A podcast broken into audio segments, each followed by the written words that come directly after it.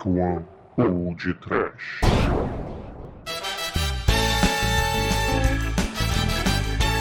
Horror! Medo! Desespero! Sofrimento.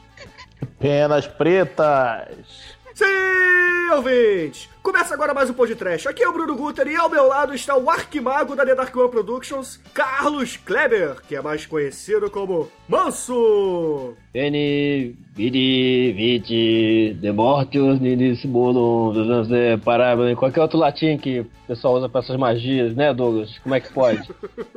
É, manso! Bem-vindos, caríssimos amantes das produções de baixo orçamento! No filme de hoje, Frankenstein e Dr. Five se encontram num duelo mortal! Não é, Pino? É isso aí! Pura magia, não é, Demetrius? É, Pino, mas se não segurarem minhas mãos, vocês estão lascados, não é, Gunter? Pois é, Anjo Negro, meus queridos amigos e ouvintes. Hoje o nosso episódio trará um ícone do cinema B, que é o Megalovax engraçado Corvo de 1963. Mas antes de hostiparmos esse glorioso filme, nós vamos para os e-mails. Nunca mais! Email.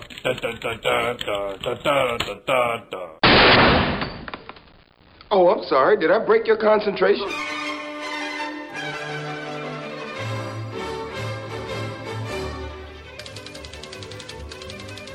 Horror, Manso e Douglas, vamos gravar os e-mails? Terrível, vamos. Mas, ô, ô, Manso, tu tá onde, cara?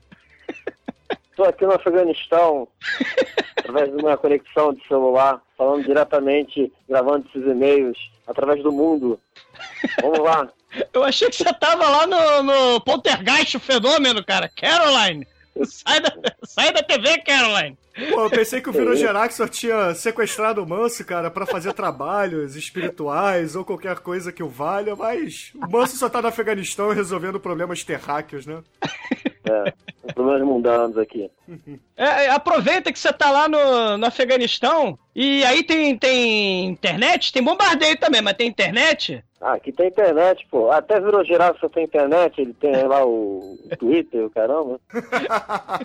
E, e como é que faz? Olha a pergunta, gente. Como é que faz pra, pra acessar Ah, o olha, olha quem pergunta agora. Você quer, você quer falar com o Podtrash? Você É. manda e-mail para podtrash.td1p.com Então, e enche o saco no Twitter pelo arroba podtrash. Exatamente. Então, busque nos, no Facebook ou no YouTube. Isso. E a nossa barrinha de conectar, não sei se vocês já perceberam, mas ela aumentou um pouquinho. Ali foram adicionados É o blog do Tremen, o blog do Exumador e o nosso link direto pro, pros feeds dos comentários do blog. Caramba! É. Tô na internet! Quer dizer, eu já tava antes, né? Mas caramba! Então, beleza, É que o beleza. Tremor é uma pessoa bem cotada agora, todo mundo tá sentindo falta. Ah, cadê o Ah. Manel? Cadê o Manel? Ah, o Manel. Ouvintes, o Manel prefere ficar vendo rock na, na TV russa do que gravar podcast. Então, quero ver se vocês ainda amam o Manel dessa maneira.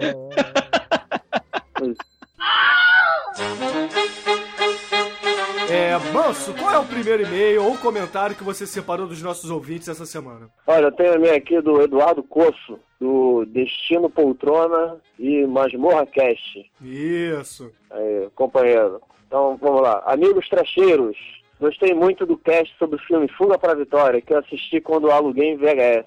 Isso significa que foi há muito tempo. É. Eu me diverti muito ouvindo os comentários sobre esse filme. Fiquei com um sorriso do início ao fim do cast. Ah, Esse filme não é um lixão, mas é assim que eu gosto. Ficar falando sobre filmes poderes deixaria o podcast menos interessante do que é. Realmente não entendo porque comentaram que deveriam trocar o nome do cast. Afinal, o filme não é um poderoso chefão da vida.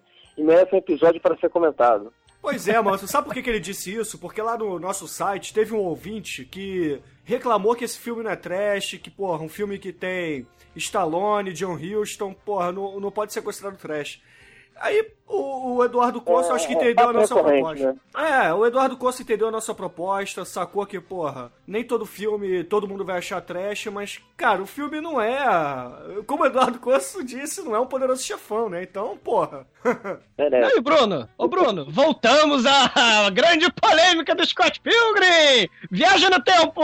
Ah, não, esqueçam isso, cara. Ouvintes, Vocês que têm dúvidas se o filme é trash ou não, cliquem lá em cima no nosso site, em Trash por Definição, e encerramos esse assunto. Comentem lá. A gente não vai ler mais e-mails sobre isso aqui. Ah, mas mesmo lá não é, não é absolutismo aquilo, não. O pessoal vai reclamar daquele texto agora, em vez de reclamar de cada. É, mas reclamem lá. A gente agora só vai dar É. feedback lá. No, no, no podcast não mais. Deixa eu ler aqui o e-mail. Continuando. Existe um filme que parece até um remake desse, caraca. É. Chamado Penalidade Máxima, onde um jogador de futebol é preso e tem que formar um time contra o pessoal que trabalha na prisão. Excelentes cenas cômicas protagonizadas pelo ator Jason Statham, que é o goleiro do filme. Porra, o astro sempre é o goleiro. O Jesus Statham, mano, seu macho do Manel! Porra. Caraca. Aí, e olha só, ele sempre imagina quebrando a cara do atacante ou, ou matando para defender sua meta. E é muito hilário, sendo que ele é um assassino psicopata que todos têm medo. Cara, esse filme que o Eduardo comentou é muito bom, ouvinte. É, eu recomendo também, É. assim como o Eduardo recomendou. Eu acho que o Exumador também já assistiu e recomenda, né, o, o Douglas? Não, sim, é um filme maneiro. Eu acho que é um filme do Guy Ritchie, esse. Que é o cara que fez o Snatch. E aí ele joga, traz o elenco todo. É, um filme muito foda. é o ex-marido da Madonna. O Champagne não, o Champagne também é diretor, pô. não, é o Guy Ritchie, o, o louco. Mas vai, continua, Manso. Finalizando. Realmente o Pelé é um péssimo ator. E claro, cantor. Às vezes ele fala alguma coisa que não ocorre e é chamado de pé frio. Por isso dá medo ouvir dele e esse jogo irá mudar o futuro da guerra. Valeu, até a próxima. Valeu! E por falar em Pelé, a gente recebeu um comentário tão grande quanto a quantidade de gols que o Pelé marcou na carreira dele. e eu vou fazer uma síntese rápida dele aqui. O nosso querido ouvinte José Barreto, aí ele diz assim: sobre a discussão de quem era melhor, Pelé ou Garrincha, isso é papo de botequim fácil. Todos sabem que Pelé é o garotinho, é o queridinho da mídia e o Garrincha não foi jamais. O que, que ele quis dizer foi o seguinte: que o Garrincha nunca foi queridinho pela mídia, a, imprensa nunca gostou do Garrincha, sim do Pelé. Aí ele completa assim: ninguém do meio futebolístico comenta da Copa de 62, que Garrincha ganhou sozinho, pois o Pelé se machucou. Ninguém comenta também que Garrincha estava na Copa de 58, apenas que Pelé, nessa mesma Copa, com sua juventude de 17 anos, deu aquele campeonato para o Brasil. Pois é, José, eu concordo com você nesse ponto. O, o- na Copa de 58, pouco se fala do Garrincha, mas, porra, Pelé apareceu pro mundo ali, né, cara? E Pelé, é, como você mesmo disse, pra imprensa foi muito maior que o Garrincha. Então, é óbvio que as pessoas vão comentar mais do Pelé. Bruno, vê se é assim. O, o Pelé seria o bom moço, seria o sujeito certinho. E o Garrincha é o porra louca, rock and roll, trash. Cara, é o seguinte, isso? é o seguinte, o Pelé, é, comparações com o rock, como você falou, o Pelé é o Paul McCartney do futebol. Já o Garrincha, cara, é o Serguei, cara. Bruno, genial! genial! Tá, então é mais ou menos por aí. Aí o, o nosso querido José Barreto completa falando assim: Não, o que falam de Garrincha é que ele tinha artrose no joelho que se envolveu com drogas e álcool. Sim, isso é verdade, infelizmente. E depois do fiasco na Copa de 66, é, o Brasil perdeu para Inglaterra e foi eliminado precocemente da Copa, ouvintes.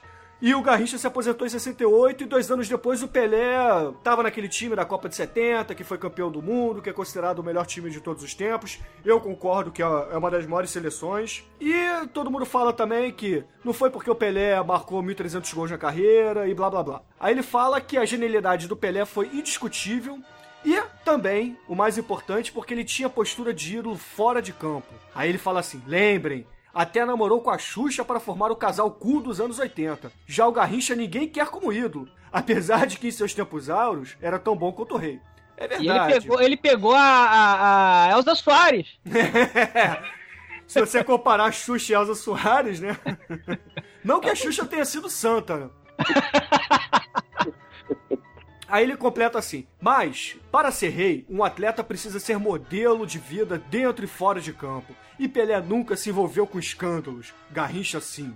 Então, que pai sua fé na igreja e bons costumes irá falar para seus filhos com caráter, ainda sendo moldado, que Garrincha era tão bom, quando ainda tinha joelho, que o Pelé. Pois é, o que, vocês acham, o, o Douglas e Manso? Vocês que não, não são muito ligados a futebol, o que, vocês acham disso tudo que o José falou? Cara, eu. O Pelé. sim, ele, ele fazia essa política mesmo de, de, de bom mocinho, né? Ele, ele evitava fazer comerciais que é, associando seu nome a produtos tipo cigarro, né? Porque nos anos 80 você tinha propaganda, né? Em horário infantil, vamos dizer assim, né? Em horário comercial. De, de cigarro, bebida, ele, ele não fazia comercial dessas coisas. Então, realmente, essa, pecha de bom moço acompanha o Pelé, né? O Garrincha, por outro lado, né, era... Eu não sei, não sei se a comparação é válida, mas digamos que ele era o Romário treinar pra quê, né?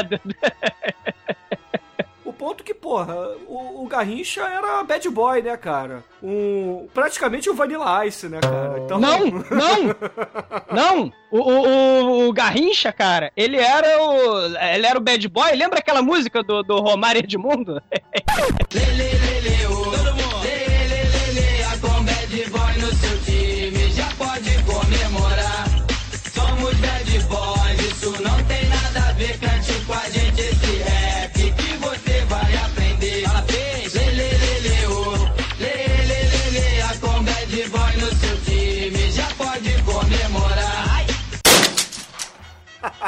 Ah, cara, o, o- o Bruno, assim, você pegou, você cometeu a gafe, assim, você escalou para falar sobre o filme de futebol das pessoas que menos entendem de futebol no, da, da, da cara. Pois é, então... O- Eu, Pino e Manso, as sumidades do- da bola. Na verdade, eu tinha escalado o Tremer, né? Mas, porra, o Tremer resolveu ver rock, né, cara? Porra. Cara, tá, meu comentário aqui, o Pelé tá vivo, o Garrincha morreu, então o Pelé é melhor. Só isso. Bom, tem um comentário, porque eu não sou de ler e-mail, eu não sou de ler tweet. Eu vou ler o comentário do ouvinte Rafael Bass, que olha só, também é do Masmorra Cash. Ah, a gente recebeu a invasão da masmorra, né, cara? The Dungeons! o Underground está chegando, Bruno! É, tenho medo, muito medo. E ele, e, ele, e ele fala o seguinte: vocês podiam, não, vocês devem fazer alguma coisa sobre o filme Camisinha Assassina! o, filme... o filme é tão bizarro e sinistro que é impossível gravar alguma coisa sem passar mal de rir de agonia! cara, o que eu digo é o seguinte, cara, esse filme é um filme alemão, cara, Camisinha Assassina. Filmaço, né, assim. E te- Só que aí, a gente podia fazer, sabe o que, Bruno? Diga. Tem o Camisinha Assassina e tem o filme dos japoneses, sempre o Japão. Sexual Parasite, a Killer Pussy. Ou em português, claro, o filme da Xoxota Assassina, cara. Nossa, Sério, Sério? batalha, hein? Battle Trash dos dois aí. quem ganha? Camisinha Assassina ou Xoxota Assassina? Ah, Ah, muito bom. Aí ele fala, desculpe-me se já fizeram kkk. Aí, não, não fizemos, mas faremos. O Battle Trash.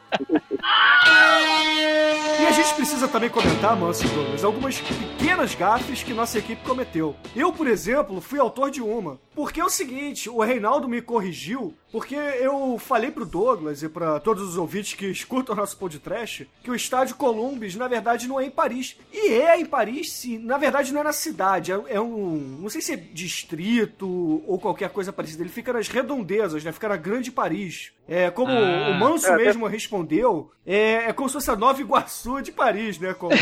Então, E, e- eu falei também, eu mereço o Homer Simpson. Homer Simpson pro Bruno, mas Homer Simpson pra mim também, cara. O Fuga pra Vitória não foi o último filme do velhinho, John Huston. O bom velhinho, cara, ele fez o Honra do Poderoso Prise, cara, que eu esqueci.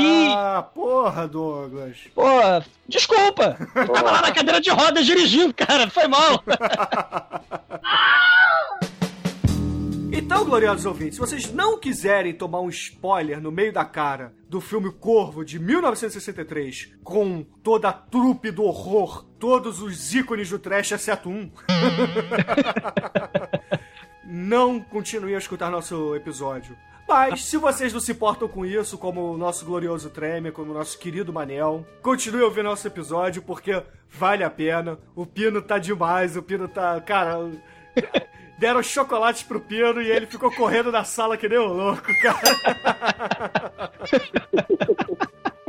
Não é, não é o filme do filho do Bruce Lee lá, o Corvo, né? O Brandon Lee. Ele morreu, sacrificou. Pô, antes fosse, cara, isso foi maneiro. É. Mas o pessoal vai escutar o episódio. Cara, vai, vai pro, vai pro filme! Crá! Não, nunca mais, nunca mais. Nunca mais.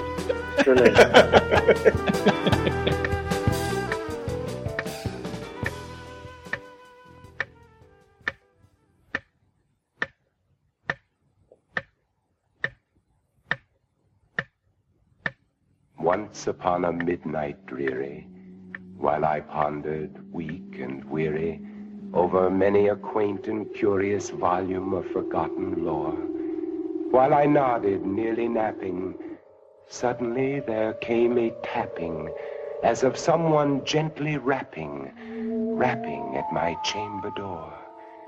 "'Tis some visitor," I muttered, tapping at my chamber door, only this, and nothing more.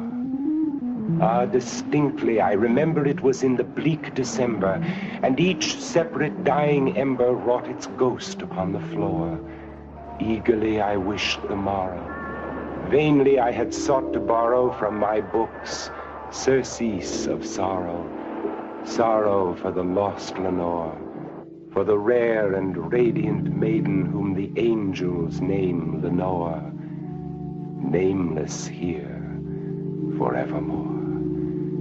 And the silken, sad, uncertain rustling of each purple curtain thrilled me, filled me with fantastic terrors never felt before, so that now, to still the beating of my heart, I stood repeating, "'Tis some visitor entreating entrance at my chamber door, some late visitor entreating entrance at my chamber door. This it is, and nothing more."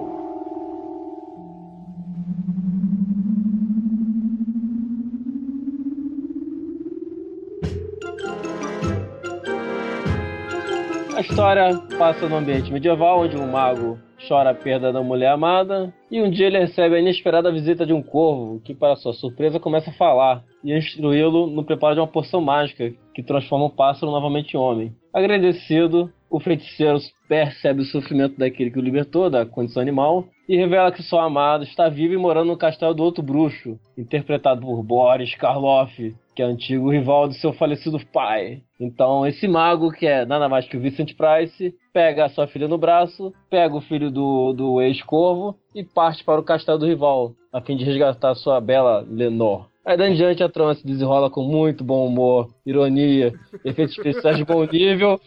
Para ilustrar o confronto dos magos, aí eu não, não, não concordo. Porra, mas você não gostou da sinopse que eu escrevi, cara? Não, mas não, aí que muito bom humor, ironia. Ai, ai. É o confronto dos magos no seu duelo final. Roger Potter.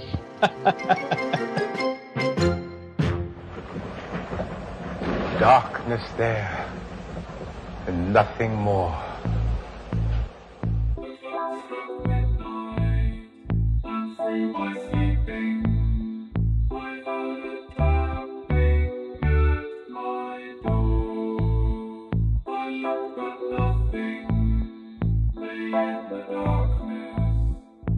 Então, beleza. Então vamos partir para as informações técnicas do filme. Que a gente pode começar com, porra, o mestre da, da direção B, né, cara? E quem é o mestre da direção B, querido exumador? Roger Corman, sempre ele! Ah, muito bom, muito bom. É, nosso querido Roger Corman está filmando agora Piranha Conda. Ah, muito bom.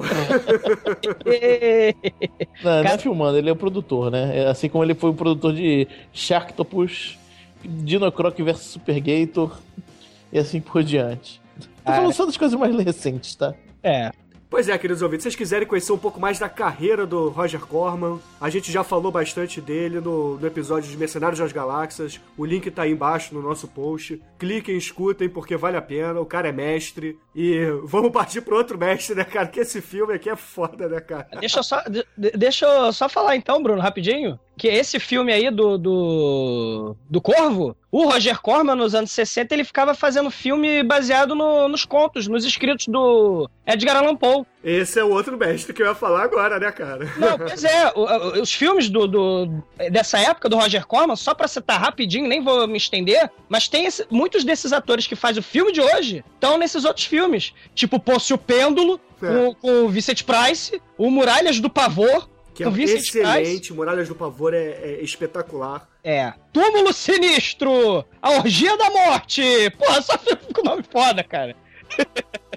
É, a gente tem que agradecer a Roger Corman por tudo que ele fez, cara. Acho que ele. Ele que deu, deu a alma trash da, de todo mundo da nossa geração, né, cara? Que, porra, a gente assistiu as reprises de todos os filmes dele, assim, na, na, na sessão da tarde, no, mais no SBT também. E, porra, é. espetacular, cara. Roger Corman é o cara. Sim. É verdade. Então, a gente tem o... Esse filme, a gente precisa comentar com os ouvintes que ele é baseado no poema O Corvo, do mestre Edgar Allan Poe, né, cara? Que puta que pariu. Infelizmente morreu precocemente, né, cara? E, e 40 anos foi suficiente pra ele trazer tudo isso que, que a gente já viu dele, né, cara? Principalmente nos filmes do nosso querido Roger Corman. Pô, o cara é maluco, né?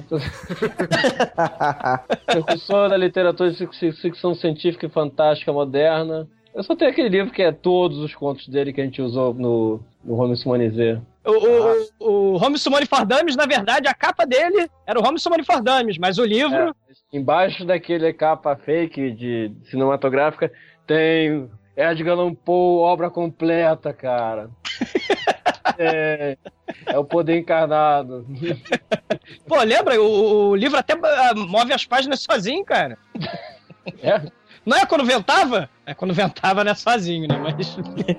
Assim, é. Cara, o Edgar Allan Poe, ele teve uma vida que era um conto, né? Principalmente a morte dele. Vocês sabem como é que ele morreu, né? Cara, dizem uma porrada de coisas que ele morreu, né? Dizem que ele morreu de, de doença, mas dizem que ele suicidou também. Aí você não sabe se ele se suicidou doente ou se ele morreu e se matou. Cara, A, a, a versão oficial que ele foi encontrado numa rua com roupas de terceiros, delirando, gritando: Está tudo acabado. Escrevam: Ed não existe mais. É, é- é. essa é a versão oficial, cara. Ele nunca conseguiu explicar o porquê dessas palavras, porque ele foi encontrado falando isso e morreu alguns dias depois no hospital. tem outras versões que dizem que ele, que ele falou, as últimas palavras foi Deus ajude a minha pobre alma. Aí. Aí as pessoas não sabem do que ele morreu, né? As especulações são delírio, treme, é doce do coração, epilepsia, sífilis, cólera e raiva, cara. O cara morreu de mal, cara. Do mal. O mal chegou do cara e morreu, matou o cara, claramente, cara. E morreu aos 40 anos, como eu disse, né, cara? Infelizmente. Mas, porra, a obra dele é rica, o cara, o cara foi genial.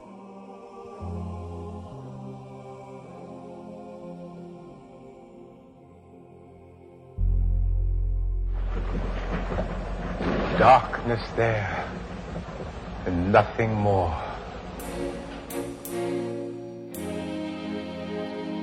E, cara, o filme, baseado livremente numa obra do Edgar Allan Poe, dirigido por Roger Corman, estrelado por quem, gente? Ah, porra, Vincent Price, Peter Lorre, Boris Karloff e Jack Nicholson, cara. Não é, não, é, não é estrelado, é constelado, meu camarada. É muita estrela junto, cara. Que foda, cara!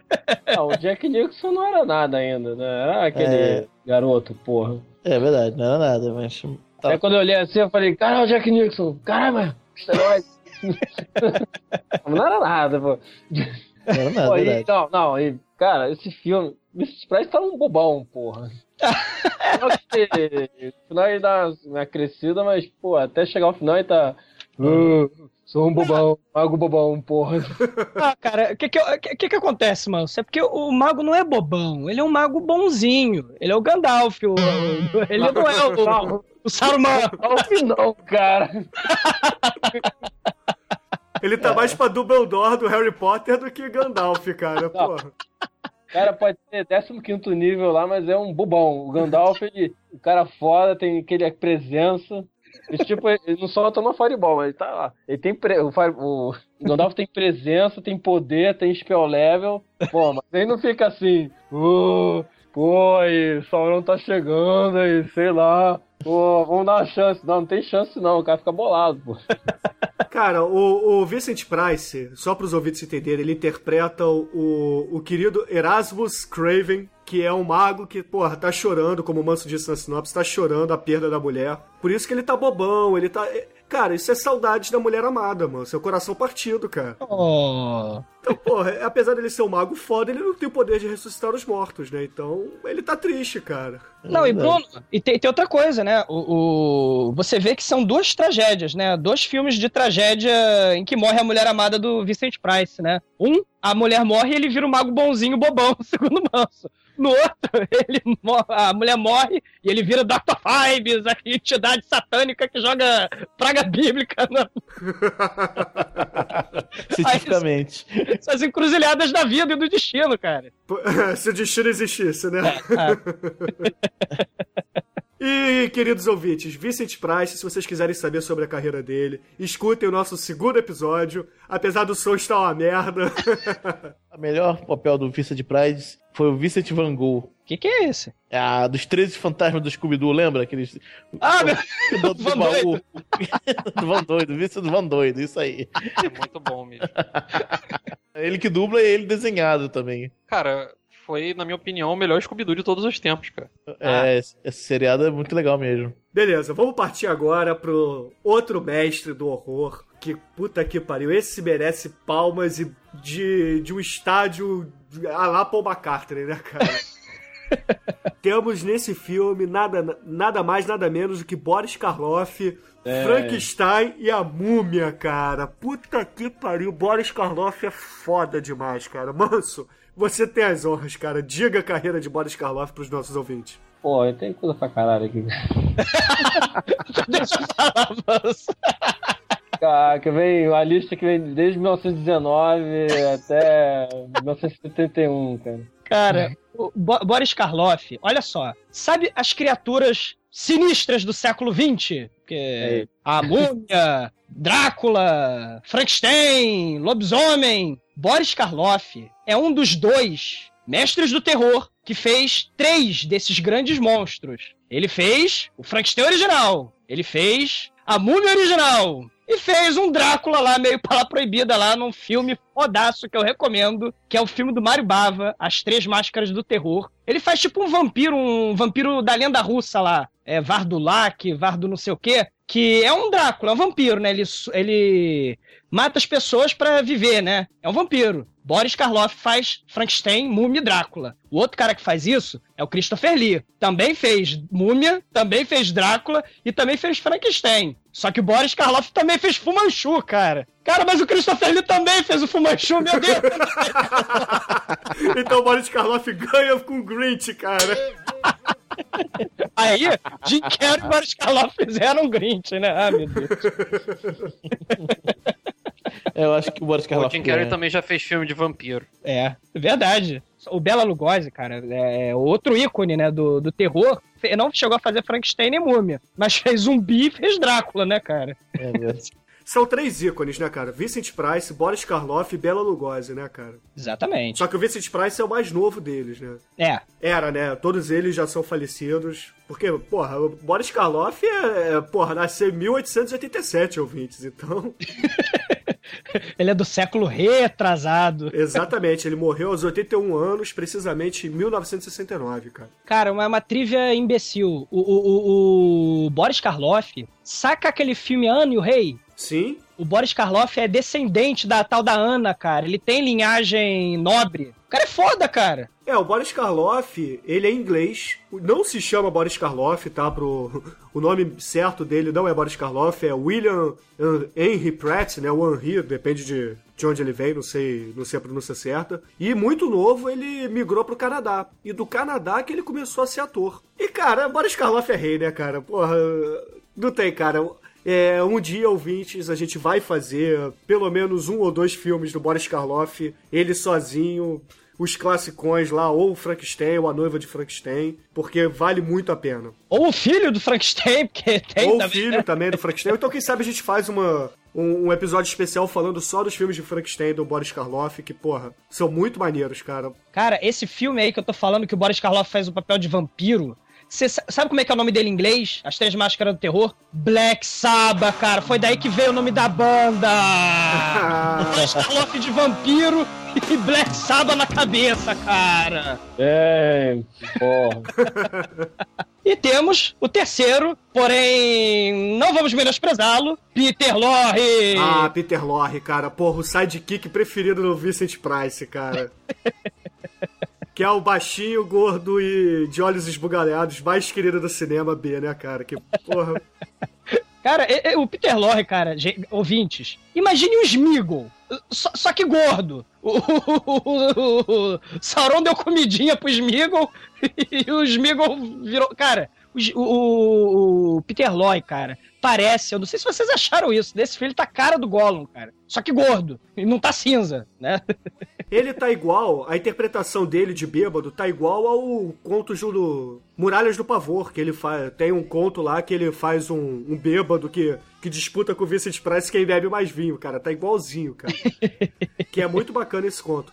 O, o Peter Lorre, ouvintes, pra vocês terem ideia, ele também é um ator muito das antigas, ele tem participação em Casablanca, pra vocês terem ideia. Cara, Casablanca, 20 mil léguas submarinas, Viagem ao Fundo do Mar, Relíquia Macabra, Volta ao Mundo em 80 Dias, pra começar, cara. Cara, tem um filme, que, é- que é o... Eu não lembro o diretor agora, mas é a História da Humanidade.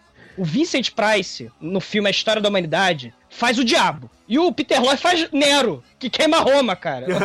muito bom. E, e- e existe o filme dos filmes, chamado em, em português de Portugal, que é o Castelo dos Mistérios. É de 40 e pouco. Nesse filme, gente, rufe os tambores, porque Peter Lorre, Boris Karloff e Bela Lugosi estão reunidos! Ah, porra!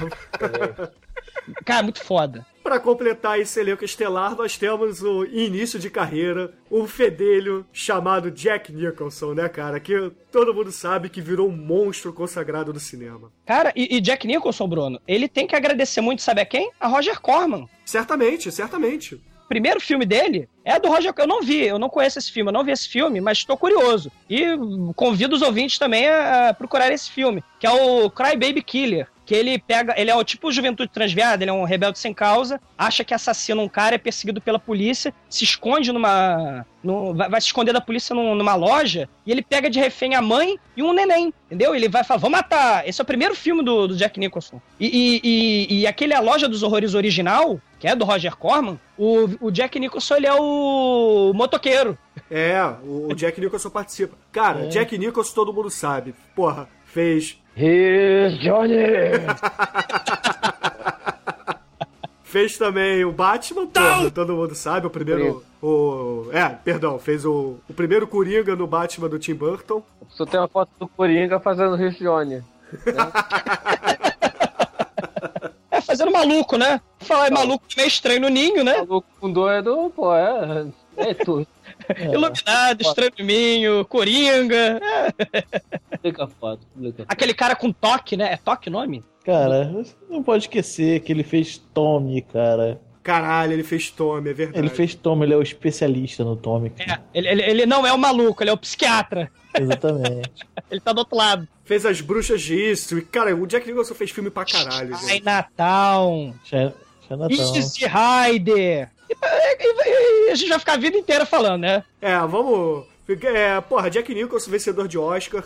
O Peter Lorre tem. Não, não ganhou Oscar nem nada, mas ele tem a, a barquinha dele lá na calçada da fama em Hollywood. Assim como todos, todos os atores, o que a gente citou nesse filme, tem a sua estrelinha lá na calçada da fama em Hollywood, cara. Então, os caras são fodas. O, o, o filme é maneiro, apesar da, do Manso não ter concordado com os efeitos especiais brilhantes. Ô, Bruno, é segundo as lendas, reza a lenda, o, o, o Bela Lugosi morreu, né? Tava fazendo o filme Deadwood e morreu. Vão pro enterro, Vicente Price, o Peter Lorre falando. Vão, isso é lenda, não sei se é verdade. Aí chega eles lá no enterro do Bela Lugosi, o Peter Lorre ou o Vicente Price fala para um fala pro outro assim, cara, vamos por via das dúvidas enfiar a estaca no coração pra ele não levantar, cara. por via das dúvidas, né? Vai que levanta. Cara, olha isso, cara. No enterro do Bela Lugosi, Vicente Price e Peter Lorre, cara. Cara, Valeu, Monty. Python total, né? Isso. Darkness there, and nothing more.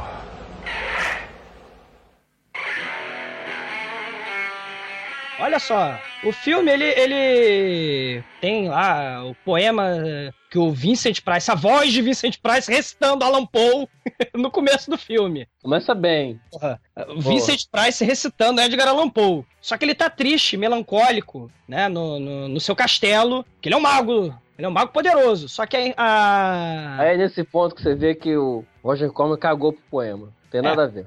Cagou. Ele já sei, larga assim, levemente inspirado pro poema. O começo do filme é um pouquinho parecido, né? Porque ele tá sentado na, na cadeira pensando na vida, a minha mulher morreu, aí bate o corvo na, na, na janela. E aparece o corvo e Vai o corvo, aprender, é, o corvo fica no quarto. E só que diferente do poema do, do, do Poe, o corvo não fala só nunca mais. Ele fa- começa a falar descaralhadamente. Fala, ô, viado, me, faz, um- me dá uma porção aí. Porra. Sim. Cara, o, o, o, o Corvo, na verdade, é o, é o mago Doutor Bédulo, vivido pelo nosso querido Peter Lorre, cara, que eu acho a cara do, do Smeagol, cara. Vocês não acham ele parecido com o Smeagol, cara? Só que ele tá gordo, é o Smeagol Deve gordo. ser pai daquele des- desolhudo lá do Zorra Total, aquele olho esbugalhado também. O Caruso. É. Cara, só, só que a gente não sabe ainda quem é, não toma horror ainda. Porque ele fala assim: olha só, o mago do mal do castelo do lado, ele me transformou. Eu, de- eu desafiei ele pra um duelo de magos. Só que ele foi mais poderoso, né? Me pegou desprevenido e me transformou num corvo e sequestrou meus equipamentos de magia. É, e me mandou embora. E eu tô aqui, pô, tô triste no formato do corvo. Do- Você que é o mago poderoso, Vincent Price, que é o doutor Craven, né? É, é, ele chega assim. E, e o mago do mal é o doutor Scarabus, que é o Boris Karloff. Erasmo Carlos versus o Escaravelho, né, cara? Poxa, Bruno. Poxa, Bruno. É, Vai, continua. Você fez a piada ruim no outro episódio, eu faço nesse. Vou tentar prosseguir.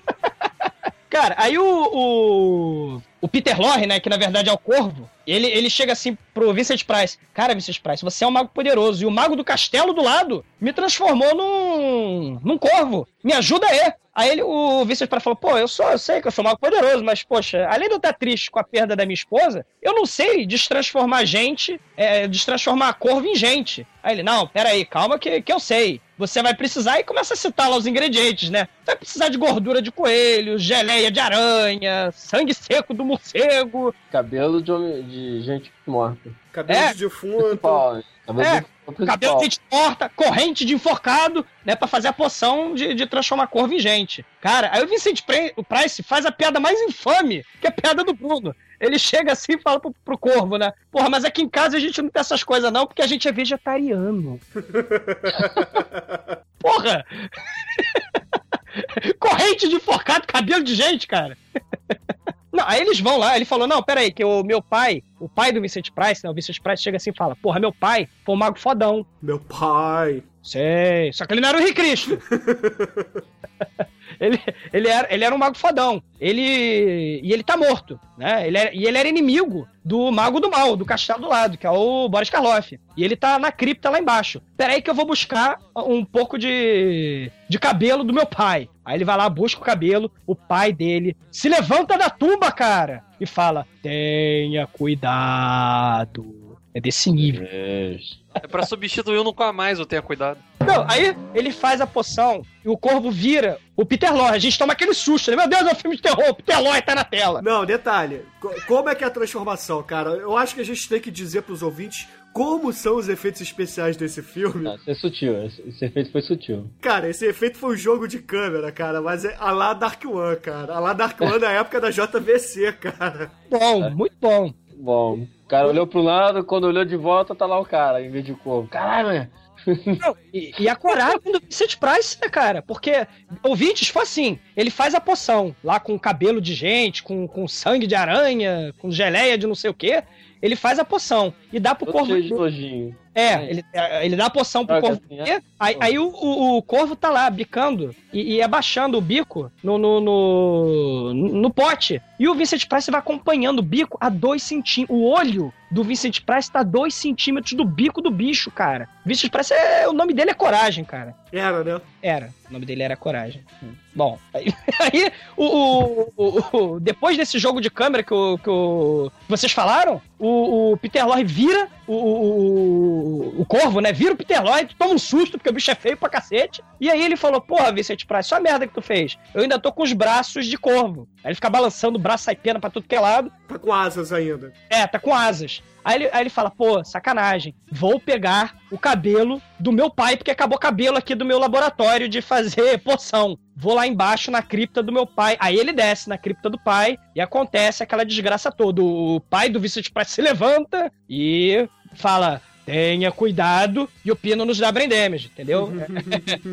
é por aí. Quando eles estão comemorando, né, a, a- a transformação do, do Peter Lorre em, em humano novamente, o Peter Lorre é o mó manguaça, é o mó cachaceiro do inferno, tá lá bebendo pra caramba e ele começa a falar demais. Aí ele fala, pô, eu fui lá, fiz o duelo, fiquei meio bêbado e puxei o, o Boris Karloff pra briga, né, o Dr. Scarabus, e cheguei assim pra ele, pô, tu não é de nada, não sei o que, ele me transformou num corvo. Mas antes de eu virar um corvo, eu vi que a tua esposa tá lá. Aí, pô, tu viu minha esposa? Minha esposa morreu há dois anos, o Vicente Price, né? Minha esposa morreu há, há dois anos atrás. Como é que tu viu minha esposa? Aí ele falou, pô, eu não sei de nada, eu só sei que eu vi a tua esposa lá no Castelo do Mal. Aí o Vicente Price fala, caramba, então ele aprisionou a alma da minha esposa. E olha que isso é uma comédia. Não, mas antes disso, o Vincent Price não acredita. Ele fala assim: como é que tu viu minha esposa? Minha esposa tá na cripta daqui de casa. Aí ele vai até a cripta, abre a cripta da, da suposta esposa e tem um cadáver lá realmente, mumificado. Isso porque é uma comédia.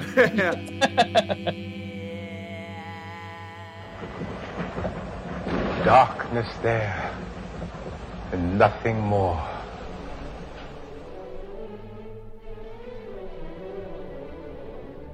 Aí, porra, Vincent Price, né? Nosso querido Dr. Craven, o mago bundão, como descreveu o Manso, chega pro Dr. Bedlo e fala assim: porra, vamos lá pegar a alma da minha mulher de volta, né? Porque, porra, isso não pode ficar assim. Esse Dr. Scarabus vai se ver comigo. Aí ele grita pro capanga dele, que eu não lembro agora o nome. Agronopolos. Agronopolos, prepare a carruagem. Aí vai a Agronopolos preparar a carruagem, só que no meio do caminho ele. Porque o, o- Como um bom mago medieval, porque o filme se passa no século XVI, como um bom mago medieval, ele mora num castelo. Aí ele tá indo pra coxia, né? Pro estábulo do castelo preparar a carruagem. Só que aí umas ervas, uma árvore, sei lá, é, agarra ele e ele é dominado mentalmente, né, cara? Aí ele, porra, pega o machado de cortar lenha e volta pro, pro castelo pra enfiar a porrada neles. Só que nesse meio, meio do caminho, a filha do Vincent Price, que não é filha da, dele com a mulher, é de um primeiro casamento do Vincent Price no filme, desce e fala assim: Poxa, pai, aonde que você vai? Que não sei o quê. Só que aí chega o, o, o nosso querido Agronopolos metendo o pé na porta, estilo Jack Bauer, né, cara? Luta titânica, cara. É, só que aí o, o Vincent Price, como um bom mago bundão, como disse o, o Manso, leva a porrada na cabeça e desmaia, né? Só que desmaia com a interpretação muito. muito TV pirata, cara, que ele fica com aquele risinho idiota na cara, assim, com a cabecinha tombada, sacou? Cara, e a luta do Agronopolos com o Dr. Bedlo. É, cara, é um cara. negócio meio toradinho, o cara um cagaço de dar uma machadada. Que isso, cara? Que isso, cara? É pior que aquela luta do Star Trek do Spock lá do. Que o pessoal comenta com a pior luta do, do Não, a mundo. pior luta do, do mundo do- da TV americana foi o, o Capitão Kirk contra o Homem Lagarto, cara. Que Não é pior que essa luta do. Não, é, é- essa luta, queridos ouvintes, é, se compara à luta do Flash Gordon no, no nosso episódio número 5, cara. Não, essa luta se compara ao nosso episódio não sei qual, a luta do robô gigante do Natal contra as criancinhas, cara. É, também. Se compara à luta dos marcianos, cara. Não, acho que é a pior de todos. Queridos ouvintes, deem seus comentários, deem a sua opinião, votem. Qual foi a pior luta? Capitão Kirk contra o Homem Lagarto, os homens marcianos que, que sequestraram o Papai Noel. Ou fazer uma edição botando lado a lado em sequência essas quatro lutas. Beleza, manso, faça, faça edição e, e a gente publica no, no post. A pior luta do mundo, segundo Manso, a toradinha, né? Só que ele, o, o Dr. Bédulo, o, o Peter Lorre, taca uma, uma, um- a, a capa dele no Agronopolis, ele fica cego. Meu Deus, estou cego, tenho um machado assassino e ele jogou a roupa em cima de mim. Aí ele vai falar, ele vai, vai fugir, só que o Mago do Mal lá do outro lado do castelo trancou magicamente a porta, então ninguém foge, ninguém sai. É Thunderdome. O Agronopolis se livra finalmente da capa e ele vai pra cima das- da, da filha do Vincent Price. Quando a mulher começa a berrar, o Vincent Price acorda. E aí é só míssel mágico. Vamos, vamos fazer o seguinte: sempre que vocês falarem alguma cena que tem efeitos especiais, descrevam a cena com os efeitos especiais. Cara, o Vincent Price estende seus cinco dedinhos para a frente e saem cinco, Um raio laser. cinco raios verdes na cabeça do Agronopolis. Acho que nessa, nem, na- nessa não sai cinco, não. Sai só um, um tirinho. Só tchum, tchum. Ah, só um tchu tchu tchu. O É cinco tipo- é mais tarde no, no, no- no duelo aí. É, é tipo outro filme do Roger Corman, né? O, o da batalha lá no- em cima, lá com as naves. Eu discordo, cara. Não é Magic Missile, não, cara. Isso aí é, é Dispel, cara. Ele mandou o Dispel no cara. Senão ele teria matado a porra do, do Capanga e o Capanga não ia poder preparar a carroça pra eles viajarem depois. É verdade. Foi, foi, foi só um. Só pra desacordar, tirar ele da, da magia de torpor, né? De, de- de dominação mental do Boris Karloff. Aí o, o- eles finalmente derrotam o Agronopolis e vão embora. Só que quando vão embora, eles abrem a porta e quem está na porta? Johnny! Johnny Nicholson! Meu nome é Dionísinho. E aí a gente descobre que Jack Nicholson é o filho do cara que era o Corvo, Peter Lorre. E aí o Peter Lorre fala assim, pô, ele não é a cara do pai. Aí o Jack Nicholson meio puta assim, né? Cara, aproveitando que você falou isso, vou fazer um comentário que vai parecer meio homossexual aqui. Porra, o Jack Nicholson era bonito, né, cara? Cara, o que que aconteceu com o Jack Nicholson, né, cara? Puta que pariu, cara. Sabe o que aconteceu com o Jack Nicholson? O quê? A entropia. se isso existisse, se as forças da... Não, a entropia existe. Boa, boa. Lei da termodinâmica, não vem dizer que. Você define aí, azar não existe. A entropia existe, cara. Ah, então a entropia é o mal, não é o mal, não é uma entidade satânica? Ah, é lei da física, cara. Disse Manso, o Lorde Senhor da Entropia.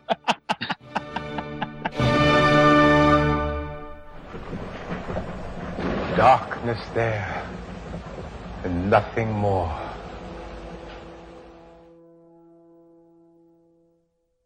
O Jack Nicholson chega lá. Meu Jack Nicholson queria. Ah, deixa eu levar esse, essa carruagem, sou foda. Parece um moleque, um adolescente, né? Pedindo pro pai, pô, pai, posso dirigir? É. Posso dirigir? Posso dirigir? Dirigir, aí a mulher, ah, deixa eu ir lá em cima com ele. Aí o. A gente parece, vai, né?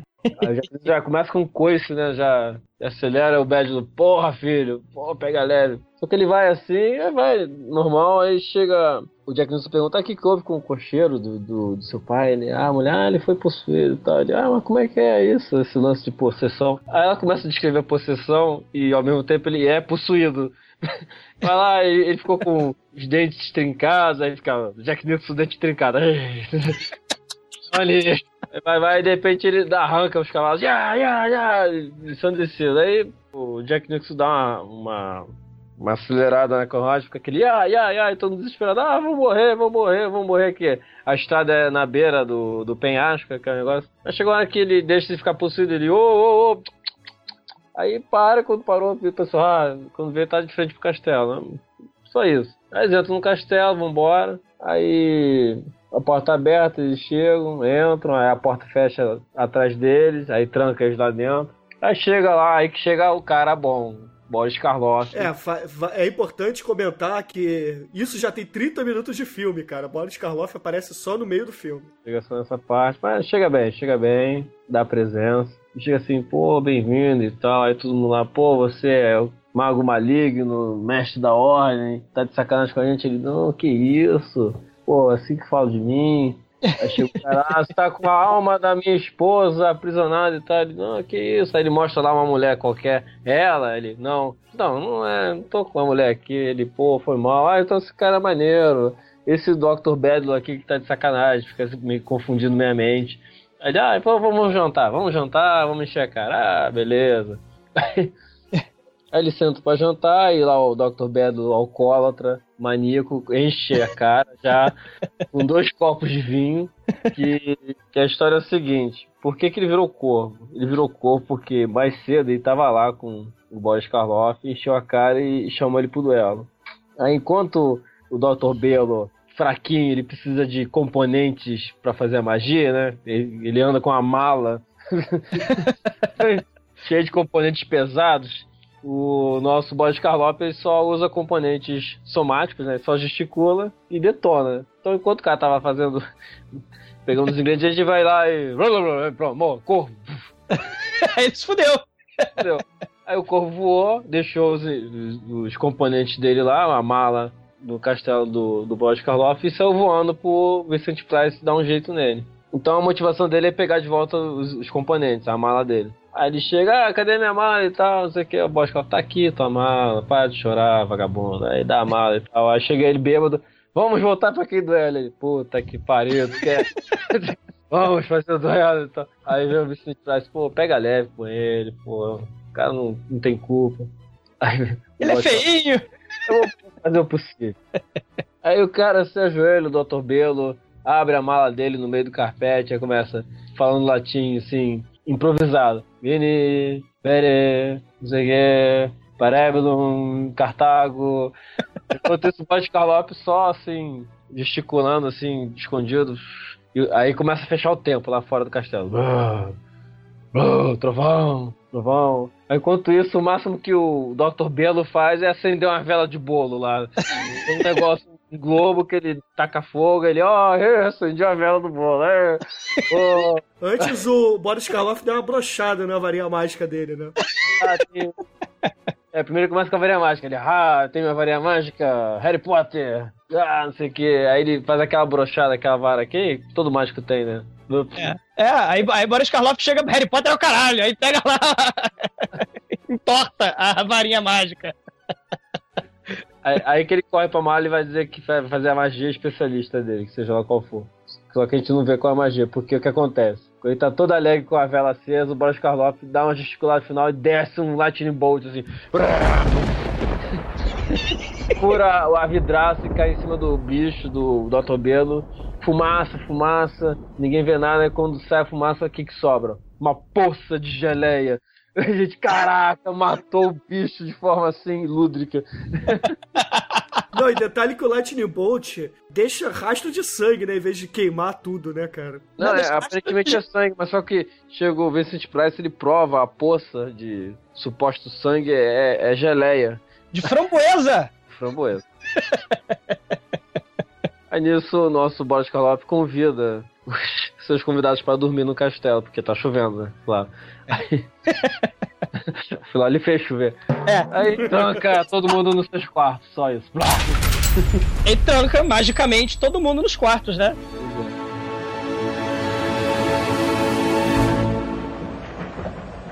Darkness there, and nothing more.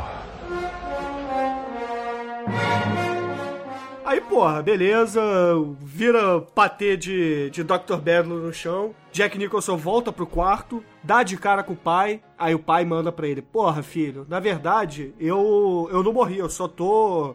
Só tô fazendo um xixi aqui, isso aqui é um plano, pra gente poder derrotar o, o maléfico Dr. Scarabus, né? Então você vai fazer o seguinte: você vai pegar a filha do, do Dr. Craven e vai sair do castelo sem me questionar, sem olhar para trás. Aí o, o, moleque dá aquela. O Jack Nicholson dá aquela olhada, porra, rapaz, ele, cala a boca e vai, né? O, o, o Peter Lorre, com aquela interpretação dele lá de voz esganiçada, manda pra ele, vá! Aí o, o Jack Nicholson vai, né? Vai lá, chama a mulher e vai embora. Só que aí vem a, o plot twist do filme, né? Porque o. o todo mundo tá achando. Porque o, Peter Lorre fala. O. Perdão, o Dr. Bedlo fala pro filho, pro Jack Nicholson, pro Redford, né? Rexford, que vai falar com o Dr. Crave, que é interpretado pelo Vincent Price. Fala que vai chamar ele, mas na verdade não vai, né? Assim que o filho dá as costas pra, pra pegar a filha do. Pegar não no sentido bíblico, a filha do, do Vincent Price. talvez! É. Talvez fosse até a intenção, né? Mas vai, vai buscar a filha do Vincent Price para fugir. Ele entra num quartinho. Nisso que ele entra no quartinho, chega a, a ex-mulher do Vincent Price, a, a, suposta falecida, com o próprio Boris Karloff, né, o Dr. Scarabus. Aí eles entram no mesmo quartinho e o, o Boris Karloff dá Display of Power, né? Dá um, um, um, Light Magic, né? Acende todas as velas. E tá lá o. Aí, porra, todo mundo fica assim meio embasbacado, né? Você, porra, como espectador do filme, fica, ué, o que que tá acontecendo? Aí vem a história toda. Aí todo mundo descobre que, na verdade, o, o Dr. Bedlo é um traidor e tudo isso foi um plano, que ele foi transformado propositalmente em, em corvo para atrair para o castelo do, do Boris Karloff o, o Vincent Price, né? Porque o Boris Karloff queria queria ter os segredos do poder das magias feitas com as mãos pelo Vincent Price, né? Sem Spell Company, sem porra nenhuma. Cara, é, esse eu vou concordar com o Manso, cara. Cara, eu vou concordar. O, o, o, o...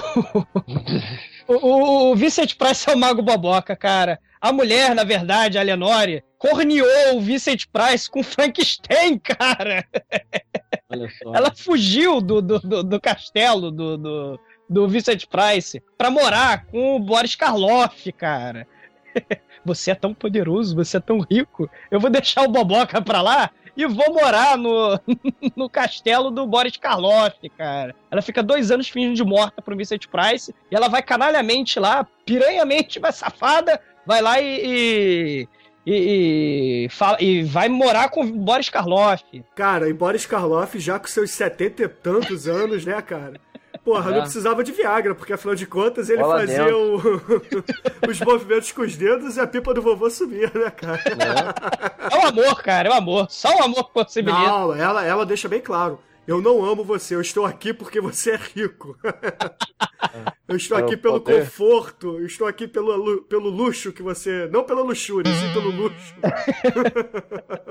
é, só que aí quando tá desenrolando isso, né? Por que, que o, o Dr. Bedlo quer fez o acordo, traiu a galera, né? Por que, que ele fez o acordo? Porque, primeiro, ele quer aprender a fazer mágica com as mãos, ele não quer depender de, de varinha que vagabunda, nem. nem... Nem astrolábio que, que, que acende vela de aniversário, né, cara? É, e, e, ele fala assim, cara, e a minha mulher é chata pra cacete. Se eu fingir que morri, cair num trovão na minha cabeça, ela vai me deixar em paz. É. Quanto que ele fez? Ele se fingiu de morto e queria ficar mais poderoso. Enquanto isso, enquanto tá desenrolando esse diálogo, o, a, a, o Jack Nicholson vai querer salvar a garota. Só que a garota fala: Porra, meu pai, tem que salvar meu pai. Porque ela é boazinha, né? Filha do mago bonzinho. Ela vai lá. Ah, temos que salvar o meu pai. Meu pai. É, ela entra no, no quarto do Vincent Price e fala: Cara, o Dr. Bedlo tá vivo e a gente tem que fugir daqui, papai. Só que aí o Vincent Price, que é um mago bonzinho, ele chega: Poxa, então vamos salvar o Dr. Bedlo, não vamos fugir. Aí eles vão atrás da porra do, do Dr. Bedlo. E cai aí, na armadilha, né? Cai na terrível armadilha do poderoso vilão do filme, Boris Karloff, que congela num efeito especial magnífico o. o, o... Pô, palavra proibida aquele gelado, né? Um desenho. Cara, que é o seguinte, tá? Vincent Price descendo a escada junto com a com o Jack Nicholson e a, e a menina, né, a filha dele. Aí estão vendo o Dr. Bedlo lá embaixo. Aí eles correm na direção do Dr. Bedlo, que tá próximo a- ao, ao portal de saída do castelo. Aí lá de cima de uma sacada, Boris Karloff solta o, o Paralyze, né, cara? o que, que é o Paralyze, queridos ouvintes? É um risco azul na tela, onde Vincent Price está correndo e de repente ele fica desenhado como se fosse um recorte de jornal, cara. É, é por aí. É por aí mesmo. Beleza, ah, beleza. Aí todos eles são presos, inclusive o traidor, o, o Dr. Bedlo, porque o Boris Karloff é mau pra caramba e prendeu todo mundo.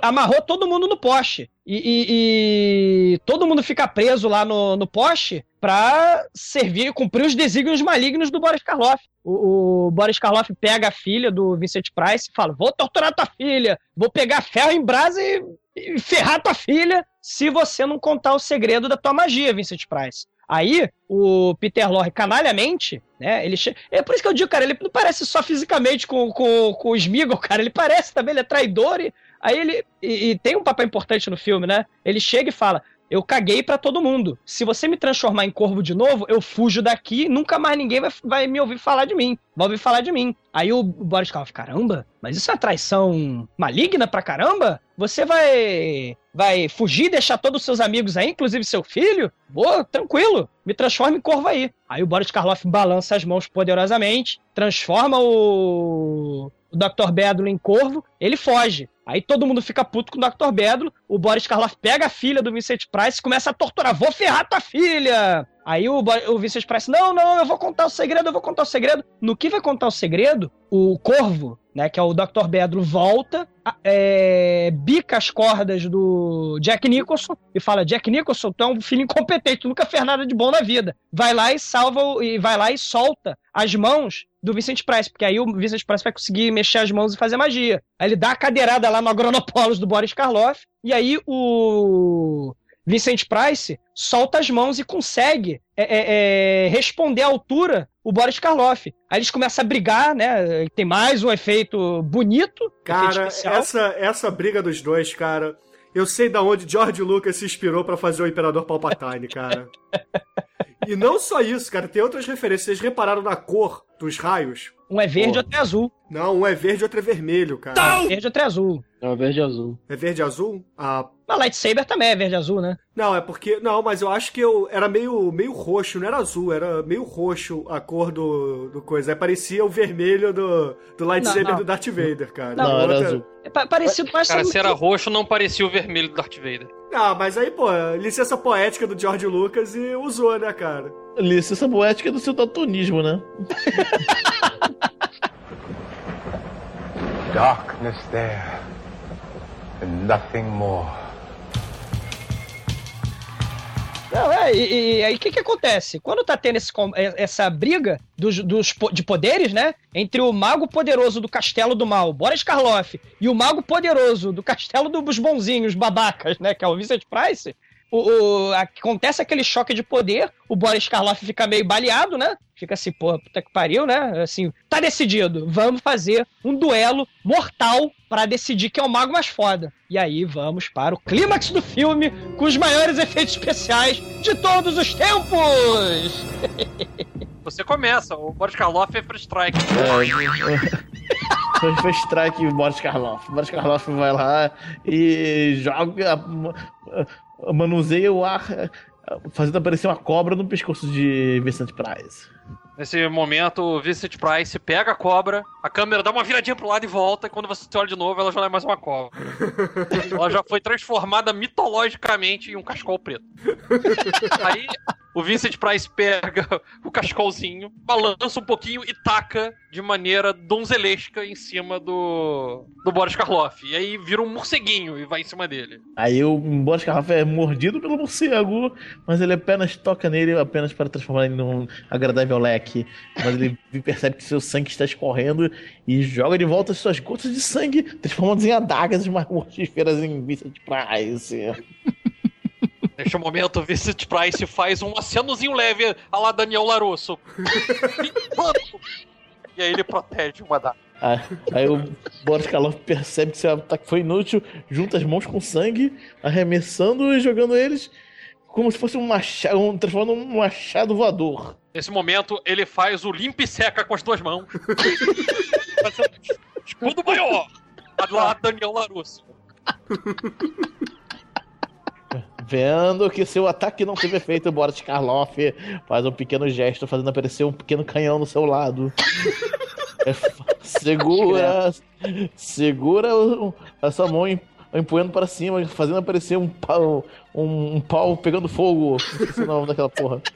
Uma tocha, acende. cara, uma tocha. Mas enfim, é, pega, pega o, o pau em chamas e enfia no canhão, fazendo disparar uma bola de canhão. Aí, nesse momento, o, o Vincent Van Price segura a bola com a sua mente, faz ela dar umas voltinhas e manda de volta pra ele. Só que ele é um cavalheiro, acima de tudo. Então, quando a bola vai matar o cara, ele até chega a olhar pra cima, assim. Você tem que ver é, como é que o Boris Karloff olha pra bola, né? Aquela olhada assim de relance. É, fudeu. Mas não, ela para. E aí o Vincent Van Price dá um sorrisinho e vira confete em cima dele. Aí ele fica puto, né? Ele se limpa todo, assim. Ah! Ah, Boris Karloff, conformado com sua performance, summoneia os gárgulas de pedra terríveis. Eles se movimentam muito, gente. A vo- Cara, que gárgula. É só um close em cima da estátua do gárgula com barulho.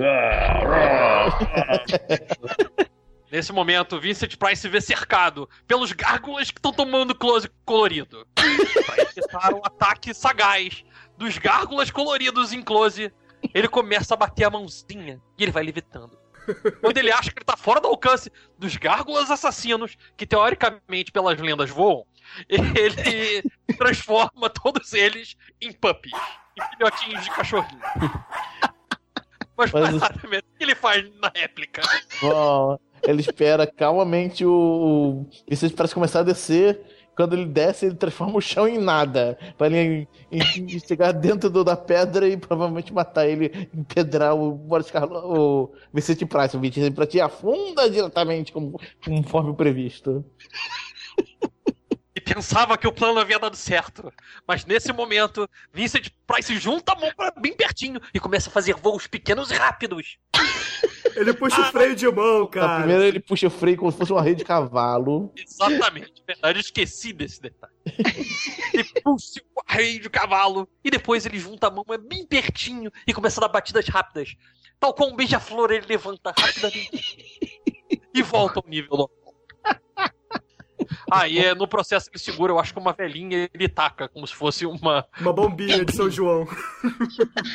Eu não me lembro de ser esse ataque, mas eu acho que foi moral. Não, ele prime... o Boris Karloff primeiro impressiona com a sua, sua imitação de, de múmia paralítica cadeira, tornando o, o, o Vincent Price disperso para o seu próximo ataque, que é uma lança poderosa que atravessa o corpo de Vincent Price na cadeira. Mas Ih. ele não contava com a astúcia do Vincent Price. Tal qual o ninja da aldeia da Folha, ele deixa lá um replacement. Quando o Karloff vai lá olhar, era só um bonequinho de palha e serragem. Neste momento, sorrateiramente, tal qual um ninja, ele de trás, ele vai parar no lustre e de lá ele taca um ovo. A réplica é simples. Ele, Boris Karloff, melecado e humilhado, taca o, o todo o lustre despencando no chão junto com junto com o Vicente Price, es- despedaçando tudo pelo, pelo chão. Aí ele vai dar uma olhada, né? E vai dar, uma, um- vai dar um confere. E quando ele abre assim, sai passarinhos de dentro do corpo do novo replacement de- de, Eu já falei, tal qual um ninja da aldeia da Folha.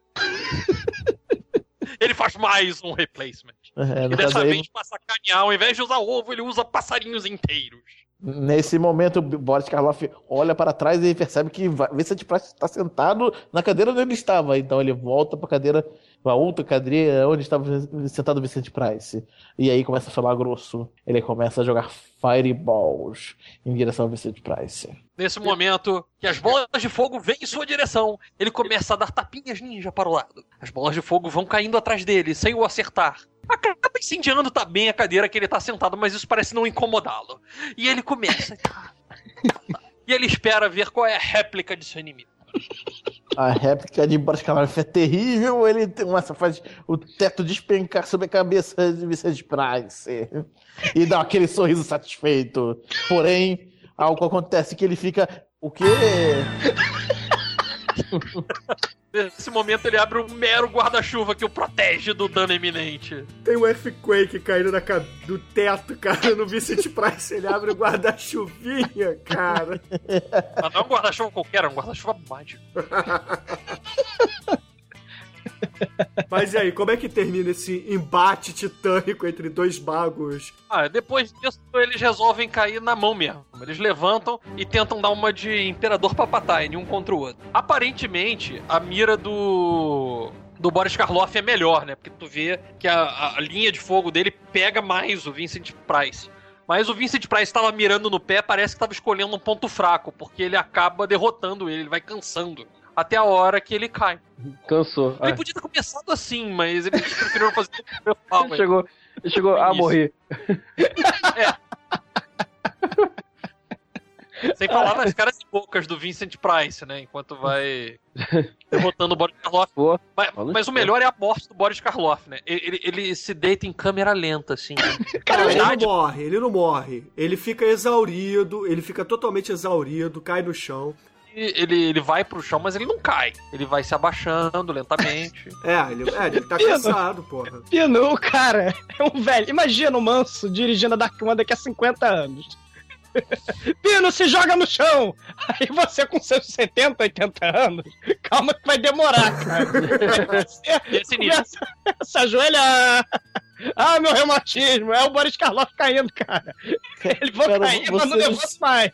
Pino, nos seus 25 anos, não, não fazia isso? Cai, Pino. Ah, ah, plaf, é horroroso. Ah, mas eu dava pulinhos. É, dá.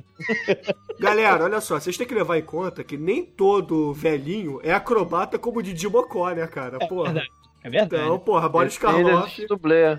É. Pô, dublê de velho deve ser pra isso aí. Ajoelha, levanta. O dublê do cara faz isso, né? Não, beleza. Aí Boris Karloff, exaurido, Dr. Scarabus totalmente fudido e sem mana, deita no chão e, porra, aceita a derrota, né? Aí, instantaneamente, a ex-mulher do Vincent Price começa a descer as escadas que nem uma louca no cio e começa a gritar: Craven, Craven, agora o controle mental dos Scarabus acabou. Meu amor, venha pra mim, né? Porque ela não é trouxa, né? Viu que, porra, a casa dela caiu. Literalmente, né? Tá caindo. tá pegando fogo caindo. Cara, mas eu tenho. É importante, cara. Eu tenho que fazer a pergunta para o Demetrius e para o Pino. Demetrius, como você se sente fazendo Boris Karloff e Pino? Como é que você se sente interpretando Vincent Price, cara? Poxa, é, é uma honra pra mim fazer de conta que pelo menos interpretei o Vincent Price. Até porque é, é aquilo que eu já falei, né? O primeiro contato real que eu tive com ele foi através do Van Doido do Scooby-Doo. Mas o cara é muito foda. Eu, eu me senti muito poderoso, o mal invadiu meu coração. Não vou nem dormir hoje. Você vai pensar em como vai conquistar o mundo, né, cara? É, exatamente, cara. Fazendo meus gestos. É. Aí o, o filme termina da seguinte forma, queridos ouvintes. O Boris Karloff puxa pelo braço a ex-mulher do, do Vincent Price e fala assim: Tu não vai embora, não, minha filha. Tu vai ficar aqui. Senta no colo do vovô, vem cá. vem cá, senta no colo do vovô e fica comigo aqui na casa que tá desabando e pegando fogo, né, cara? Porque esse combate botou fogo no castelo e o teto caiu, né, cara? Cara, o, o Vincent Price só tacou ovo, velhinha. Porra, o outro tacou fireball, o Boris Karloff destruiu seu próprio lar, cara. Você não tá entendendo. Ele tava poupando mana. Aquilo ali foi uma tática. Deixou o cara gastar todo o poder dele enquanto ele ficava só fazendo tricks e cantrips. Ah, Enquanto o cara só gastava magia de nível alto, ele só gastava magia de nível baixo. Exatamente, o Boris Karloff tava lá gastando suas magias de quinto nível, sétimo nível. O nosso querido Vincent Price, como. Só fazia magia de terceiro level. Nada, ele tava fazendo só cantrip, cara. Magia de zero level, cara. Não, ele fez counter. Ah, tá, tudo bem. Ah, porra. Ah, tudo basicamente é counter que ele fez, só que disfarçado com cantrip. ah. Ah, E aí, o castelo desaba na cabeça de Boris Karloff e a nossa querida Lorraine. E os dois sobrevivem, de- dando margem para um, pra um segundo filme que nunca aconteceu, infelizmente. Ah. E temos o finalzinho do filme, que é o. É o Jack Nicholson pegando a, a filha do Vincent Price e o Corvo batendo papo e querendo virar. querendo virar grão-mestre da ordem do- dos magos, né? Querendo virar tesoureiro. Vincent Price, tu matou o cara fodão, né? Tu matou, tu derrotou o- Boris Karloff, que era o fodão da parada. Agora você ganhou o título de mago mais foda da, da, da ordem deles. Eu, como seu amigo e braço direito, eu poderia muito bem ser o tesoureiro, né? Podia ser o caixa 2 lá, né? e a gente Melhor, não precisou ouvir nunca mais, nunca mais.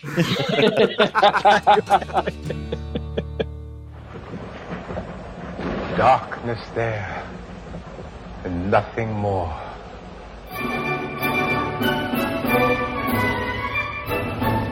Manso!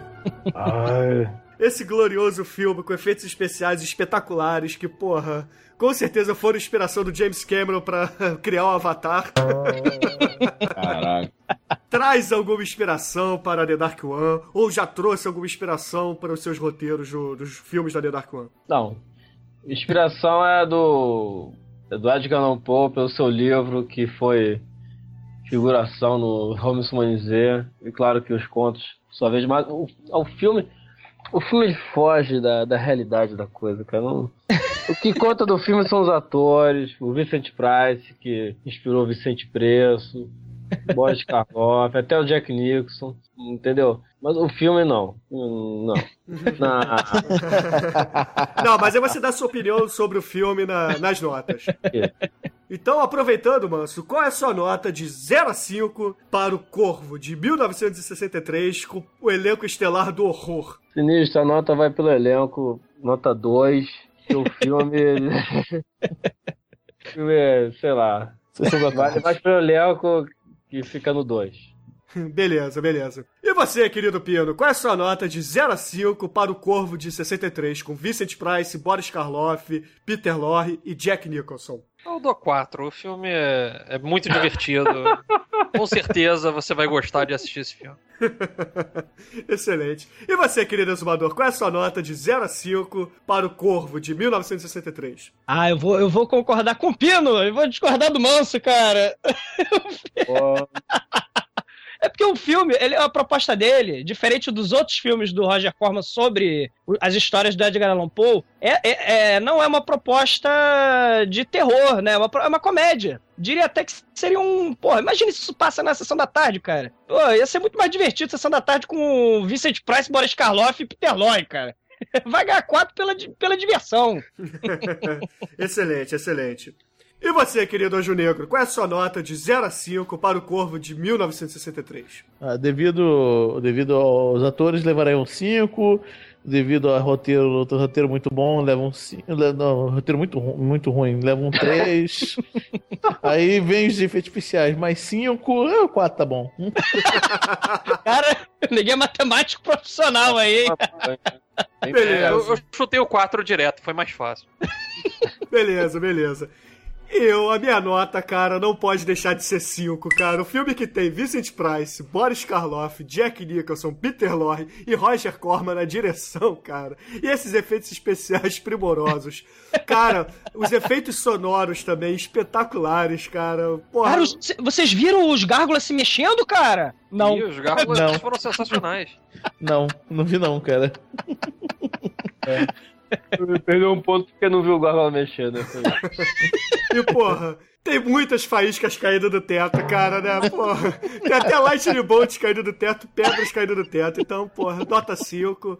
O que dá uma média final de 3,8 pra esse filmaço. Porra, essa comédia espetacular com, com os mestres, né, cara? Então, 3,8. Mestres! Beleza. E pra finalizar esse programa, querido Anjo Negro, qual é a música de encerramento? Bom, como vocês sabem, a obra do Edgar Allan Poe influenciou vários tipos de artistas, Beatles, Iron Maiden, Murder Under the Morgue, Alan Parsons Project, mas o que mais mais marcou aqui em tudo isso, cara, foi Britney Spears, cara. Que a Britney Spears fez o, o, o, o, o tour dela. Dream Within a Dream, que é de, de, sonho dentro do sonho, onde ela incorporou vários eh, coisas de Edgar Allan Poe. Então, em homenagem ao, ao nosso ao nosso Peter Lorre, que tenta tenta duelar duas vezes com, com, com os carabos. Ups, I did it again. Então, beleza, queridos ouvintes. Fiquem com Britney Spears, com Ups, I did it again. e até a semana que vem.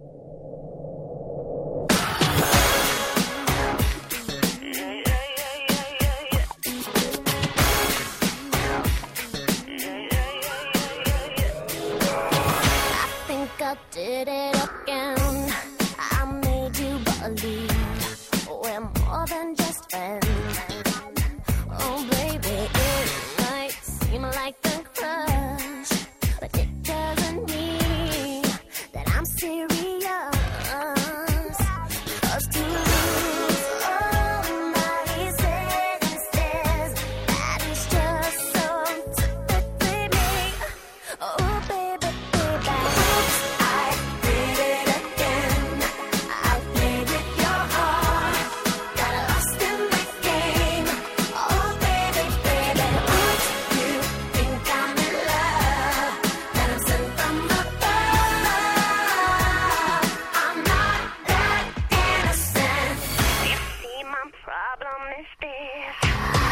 I'm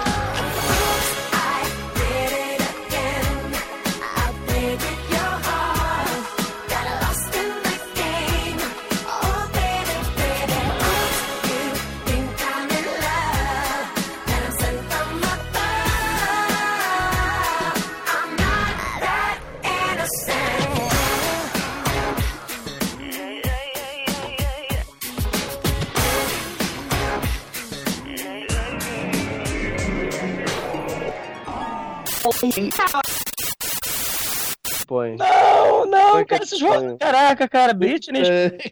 Caraca, gente, gente, presta atenção. Sanidade. Esculhambar, pra esculhambar, é isso mesmo. Não! Sanidade, gente! É Boris Karloff! É, é, é, é Vincent Price! Ups, I did it again. Bebeu de novo, tentou encarar o cara e se fudeu. São os Ups, I did it- mestres! Os mestres, não! Só o Demetrio dando desculpa pra chegar na Britney Spears. Cara, morram, cara, morram! Faleçam! Faleçam muito, cara! Porra! Que coisa horrível, gente. Não, sério, gente. Porra, põe o Queen, cara. Sério, cara.